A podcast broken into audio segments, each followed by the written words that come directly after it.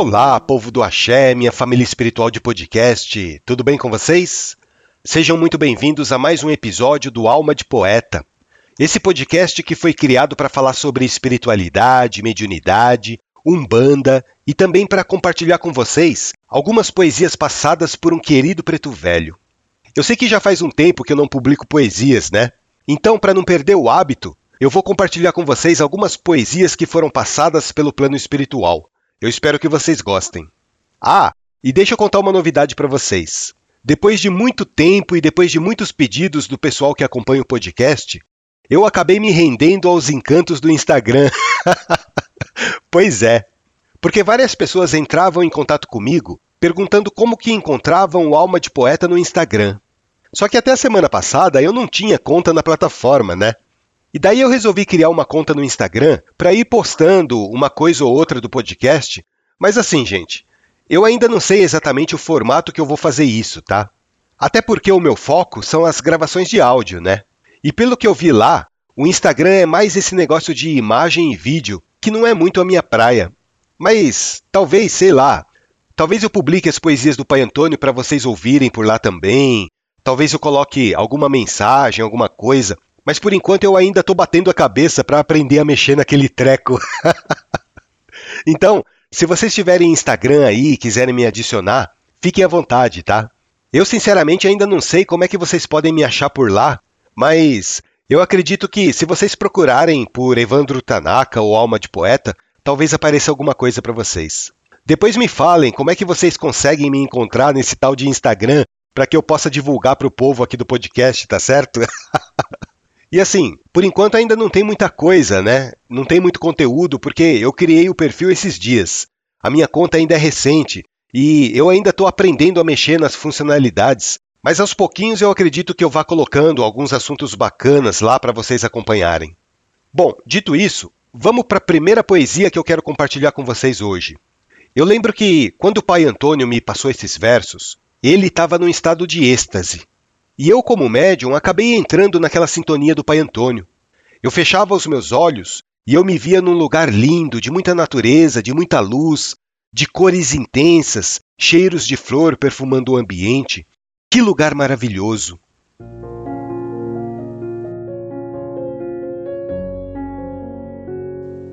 Existe um lugar que me encanta, onde encontro alegrias tantas que faz minha alma sonhar.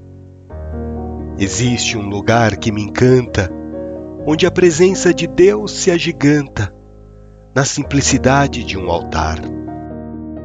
Existe um lugar que me encanta, onde a lua minguante abrilhanta a beleza das ondas do mar. Senhor, se existe um paraíso, é de um lugar assim que eu preciso para aprender a viver e amar. Essa é uma poesia bem curtinha, mas sempre quando eu ouço esses versos, eu acabo me transportando novamente para aquele lugar de paz. Eu fico imaginando onde deve ser esse lugar que o pai Antônio gosta tanto de ir.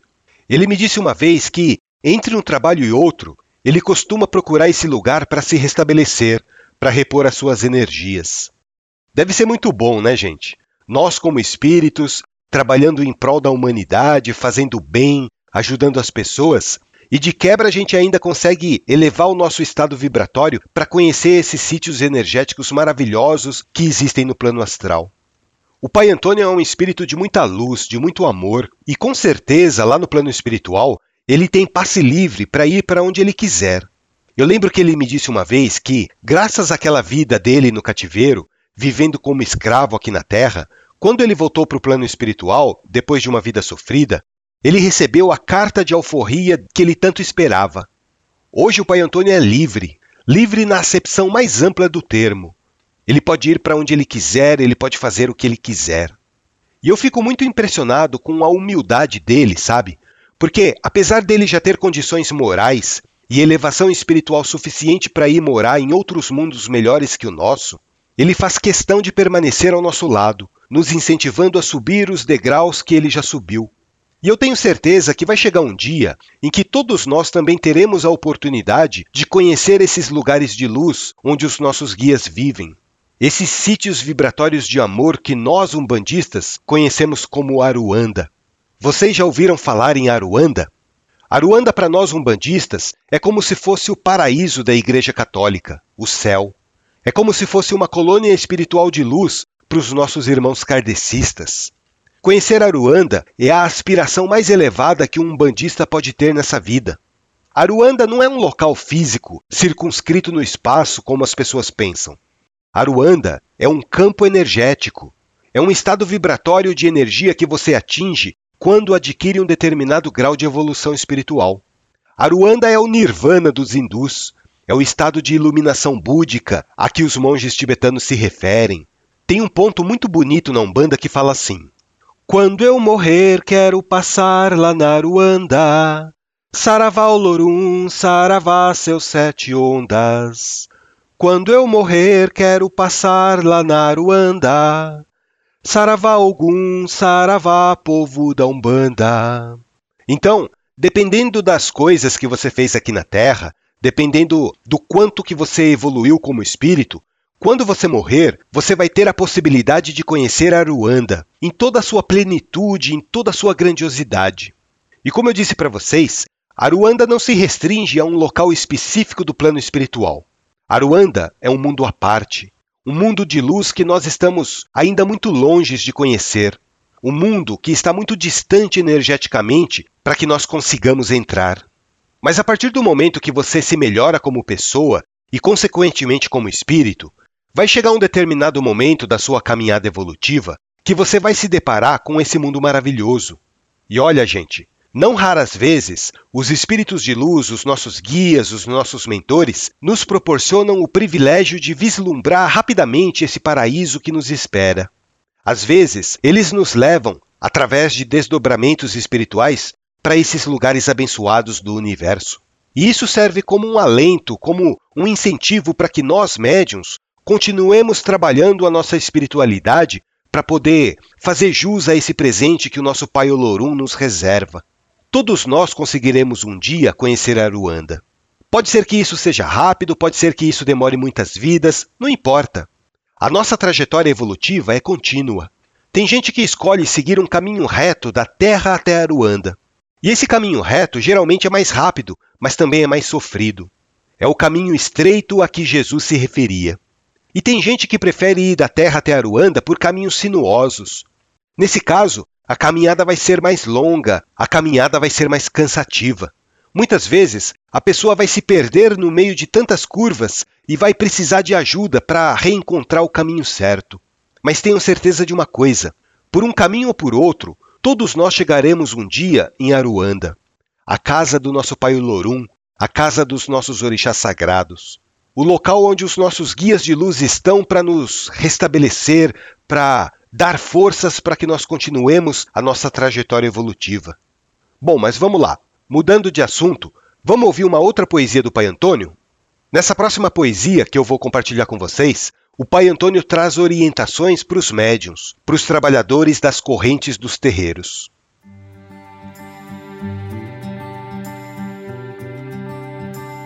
A casa tem muitos médiuns e cambones para ajudar a disciplina é o remédio, o que não pode faltar. Buscamos em cada gira o nosso íntimo melhorar, pois o universo conspira para quem deseja trabalhar. Somos todos agricultores, nessa seara abençoada, os espíritos são os tratores e os médiuns são as enxadas.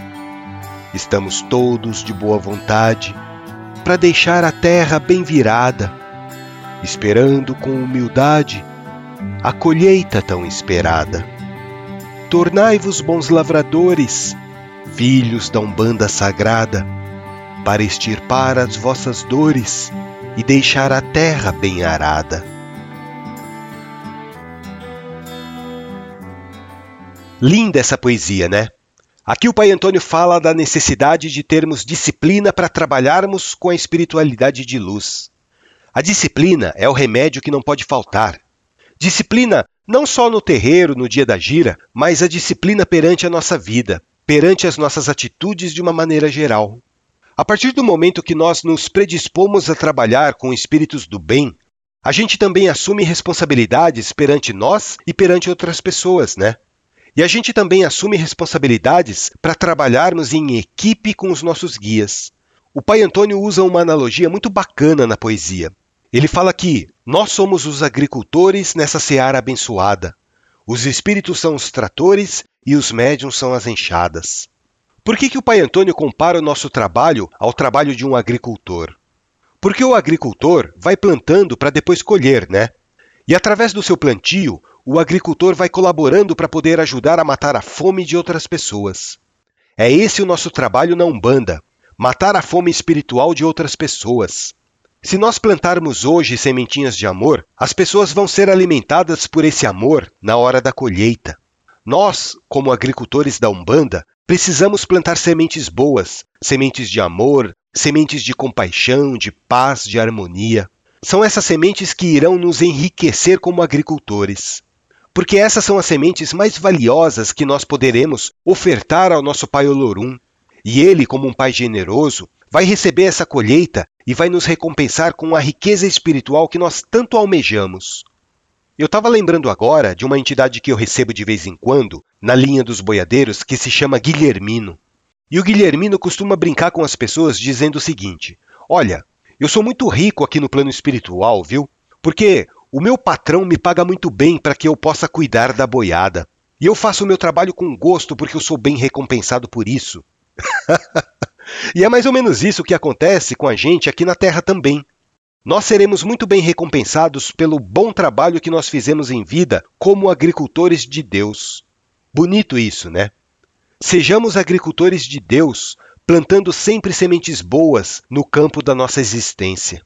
A partir do momento que a espiritualidade vê que nós estamos entrando para a equipe dos bons espíritos, dos agricultores do bem, eles enviam tratores para aumentar a nossa produtividade. Se antes a gente trabalhava só com uma enxada pequena para revirar a terra, a gente vai começar a receber a ajuda espiritual de entidades que dirigem verdadeiros tratores, que possuem uma força muito maior do que a nossa. Se antes a gente conseguia arar apenas um pouquinho da terra, por conta das nossas limitações como pessoas, com a ajuda dos espíritos tratoreiros, a gente vai conseguir arar um campo muito maior. Mas para isso precisa disciplina, para isso precisa boa vontade, para isso a gente precisa de amor, amor pelo trabalho que a gente faz. Bom, eu acho que dá para ouvir mais uma poesia ainda, né? O que, que vocês acham? Vamos colocar mais uma poesia para tocar? Essa poesia que eu vou compartilhar com vocês agora fala sobre uma das virtudes que todos nós precisamos desenvolver: a paciência. Paciência com as pessoas, paciência com as situações, paciência com a vida. Não abrais vossos corações à impaciência, para não perder a oportunidade oferecida. Procurai preservar a boa convivência que levareis para o outro lado da vida. A impaciência é fonte de enfermidade, distúrbio mental sem explicação. Quando aparece, destrói a oportunidade, deixando arrependimento e solidão. Quando vos sentirdes impacientes, elevai o pensamento em oração, para que vossas almas deficientes compreendam o sentido da criação.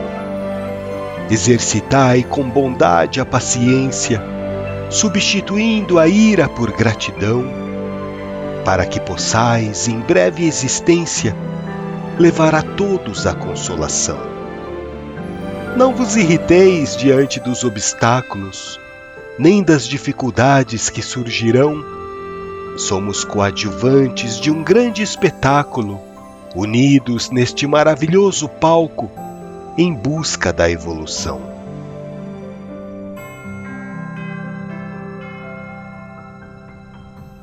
Essa poesia serve para mim, mas talvez essa poesia também sirva para você.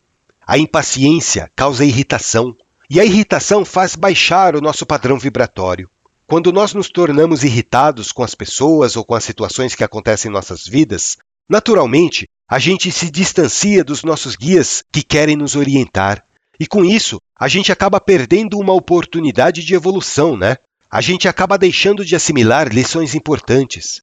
Lições essas que vão ser muito proveitosas para quando nós voltarmos para o outro lado da vida. E como o pai Antônio diz, eleva o teu pensamento quando você se sentir impaciente. Transforma a tua ira em gratidão. Ao invés de ficar reclamando pelas coisas que acontecem, agradece a Deus pela oportunidade de estar tá passando por uma experiência que vai ser salutar para o teu espírito. A gente não pode se irritar diante dos obstáculos e das dificuldades que aparecem, porque muitas vezes esses obstáculos e essas dificuldades são as ferramentas que a vida está nos oferecendo para que a gente consiga crescer. Então, meus irmãos, controlem a impaciência, para que esse sentimento não prejudique a vida de vocês, para que vocês não desperdicem uma oportunidade de crescimento. Isso que eu estou falando para vocês vale muito para mim. Eu preciso muito aprender a controlar a minha impaciência, a minha ansiedade de querer que as coisas aconteçam no meu tempo. Às vezes a gente quer que tudo aconteça no nosso tempo, né? Mas a gente esquece que tudo tem o tempo certo para acontecer. O arroz tem o tempo certo de cozimento. Se você tirar o arroz antes da hora, você vai comer um arroz duro. A fruta tem o tempo certo de amadurecer no pé. Se você colhe uma fruta antes da hora, você vai colher uma fruta verde, sem sabor. Com as situações da vida é a mesma coisa. Se você quer que as coisas se resolvam logo, tudo vai ficar mais difícil para você. Dê o tempo certo para as coisas acontecerem. Curta esse momento de espera, não com ansiedade, mas com contemplação. Eu acho que essa é a palavra certa: contemplação. A gente precisa aprender a contemplar a vida. Tá certo, gente? E antes da gente terminar esse episódio, eu quero dividir com vocês uma mensagem que eu recebi de Portugal. A Felícia entrou em contato comigo um tempo atrás e desde então a gente já trocou algumas mensagens pelo WhatsApp. E a Felícia relatou para mim algumas experiências que ela teve, o amor que ela sente pela Umbanda e pelo Candomblé, mesmo vivendo na Europa e sem nunca ter tido um contato mais direto com essas duas religiões. E ela me disse que recentemente conheceu uma pessoa lá em Portugal, lá na cidade onde ela mora, no norte de Portugal, perto da região do Porto. E essa pessoa que a Felícia conheceu trabalha com a espiritualidade. Daí a Felícia entrou em contato com ela. Bom, vamos ouvir o que a Felícia nos relatou com o contato que ela teve com essa pessoa e com a busca espiritual que ela está tendo. Olá, Felícia, tudo bem? Conta pra gente a sua experiência. Pois bem, olá Evandro. Um, ela disse-me que eu tenho missão.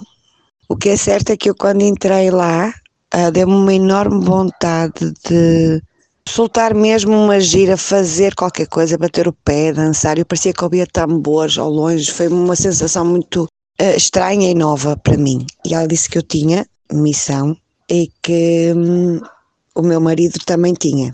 E que a dele era muito muito forte. E eu pedi-lhe para ela tentar então perceber o que é que se passava. Ah, então ela disse-me que ele tem um. Eu não sei bem o nome. Uh, era algo mal com ele que eu estava a puxar, por isso é que ele bebia, por isso é que ele me insultava, que ele mudava de personalidade de, em segundos. E, e esse tem sido a minha batalha ao longo de tantos anos, tentar perceber. E ao longo destes anos eu tenho-me apercebido e tenho sentido em mim que a minha missão é encaminhá-lo para a luz. Não sei porquê, mas é essa, é essa a minha ideia, é isso que eu sinto no meu coração, apesar de tantos problemas. Um, e ela uh, disse que agora não poderia fazer nada, pronto, porque estávamos na quaresma, só depois mesmo da Páscoa, é que iria me tentar ajudar.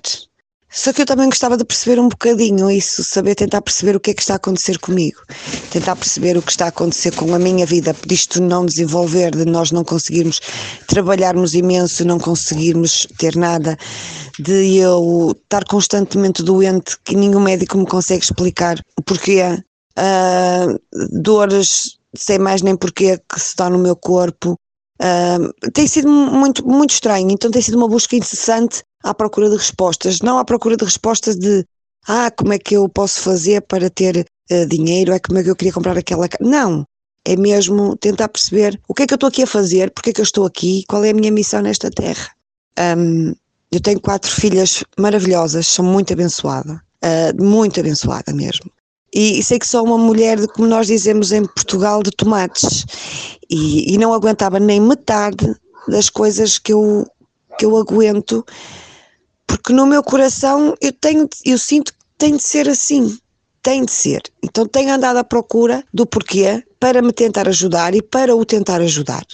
O candomblé, para mim, é uma união de amor de muita coisa. Eu adoro o candomblé, eu acho que noutra encarnação se calhar fui, fui uma escrava, porque aquilo que eu trabalho só posso ter sido. Um, e, um, e é, é, não consigo explicar, não consigo.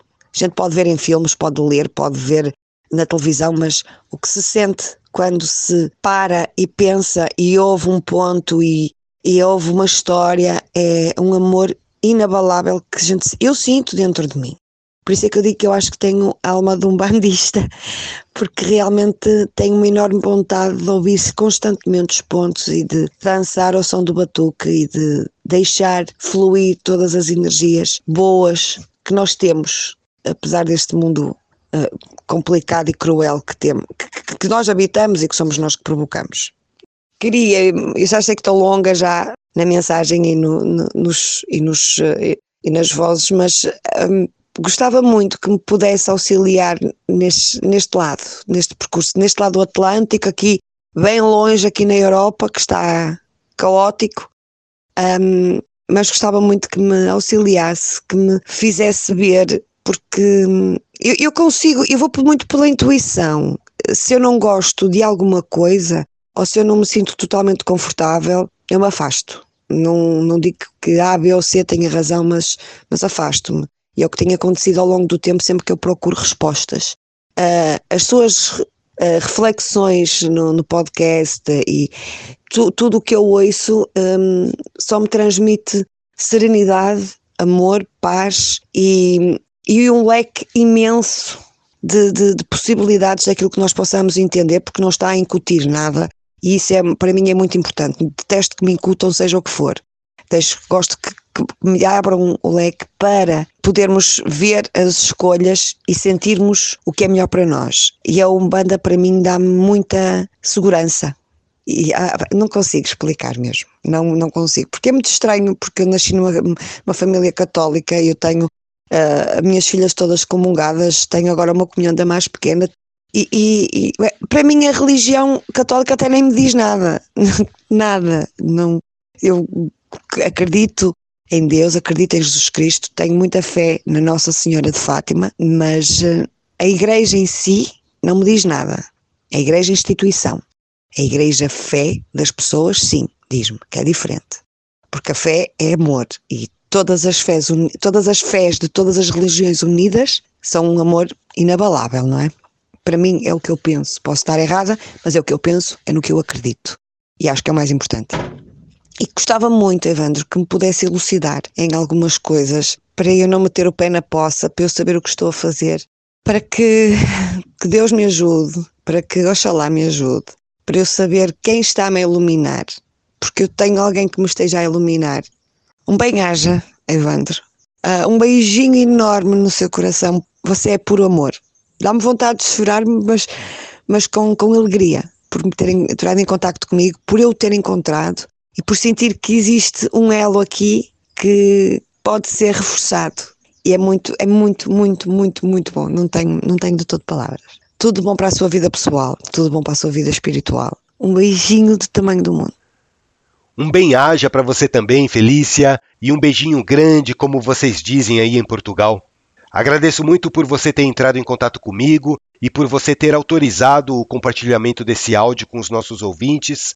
Eu fico muito feliz que o podcast esteja atravessando oceanos e encontrando pessoas em busca da espiritualidade em terras tão distantes. Eu já tive a grata satisfação de receber mensagens de brasileiros que vivem nos Estados Unidos, na Holanda. Teve uma outra conterrânea sua que entrou em contato comigo também, a Camila, que coincidentemente também mora na região do Porto. Aproveitando a oportunidade, um beijo para você, Camila. Espero que você esteja ouvindo o podcast muita força e fé na sua vida. E para você, Felícia, eu desejo que a sua vida seja plena de realizações. Pelas conversas que a gente teve, você já me relatou algumas situações difíceis que você está enfrentando, que não vem ao caso expor aqui no podcast, mas saiba que a espiritualidade está muito presente na sua vida e com certeza está te orientando, está te intuindo a seguir o caminho certo. Como você mesma disse, Felícia, você é uma mulher de tomates. eu achei muito interessante quando eu ouvi essa expressão, mulher do tomate, porque eu não conhecia, né? E eu acho que muita gente aqui no Brasil também não conhece essa expressão. Eu até fiquei pensando, o que será que ela quis dizer com isso? Será que ela trabalha na feira ou alguma coisa do tipo? Mas aí a Felícia me explicou que é uma expressão que eles usam para se referirem às mulheres da região norte de Portugal, que são mulheres de garra, que são mulheres valentes, são mulheres de fibra. E só para você saber, Felícia, as mulheres do norte e do nordeste aqui do Brasil também têm fama de serem mulheres do tomate, viu? Porque são mulheres também de muita garra, de muita fibra. É uma coincidência, né? As mulheres do norte terem esse senso de coragem, essa valentia. Um grande abraço, minha irmã. Eu fico muito contente que a Umbanda esteja chegando até os nossos irmãos lusitanos por meio desse podcast. Bom, espero que vocês tenham gostado do episódio de hoje, das poesias que foram compartilhadas. Se vocês gostaram, continuem acompanhando o Alma de Poeta. Vocês podem ouvir o nosso podcast pelo Amazon Music, pelo Deezer, Spotify, Google Podcast, Apple Podcast, YouTube. Se vocês quiserem, vocês também podem acessar diretamente o nosso site almadepoeta.com.br. E agora, vocês têm a oportunidade de acompanhar o podcast também pelo Instagram. Bom, tá no comecinho ainda esse projeto, né? Mas paciência, paciência, tudo tem o seu tempo. Se vocês quiserem mandar um direct para mim também, eu vou ficar muito feliz. Olha só como eu tô ficando moderninho, hein, gente? Já incorporei uma palavra nova no meu vocabulário. Há um tempo atrás, o pessoal perguntava para mim: "Como é que eu faço para mandar um direct para você?" e eu ficava pensando: "Mas que raio de direct que é esse que o povo tanto fala?" Agora eu já sei. Então me encontra lá no Instagram e manda para mim esse tal de direct que eu vou responder para vocês. Um grande abraço, meus irmãos e minhas irmãs de podcast. Fiquem com Deus, que o nosso Pai Oxalá os abençoe sempre nessa caminhada linda pela Umbanda.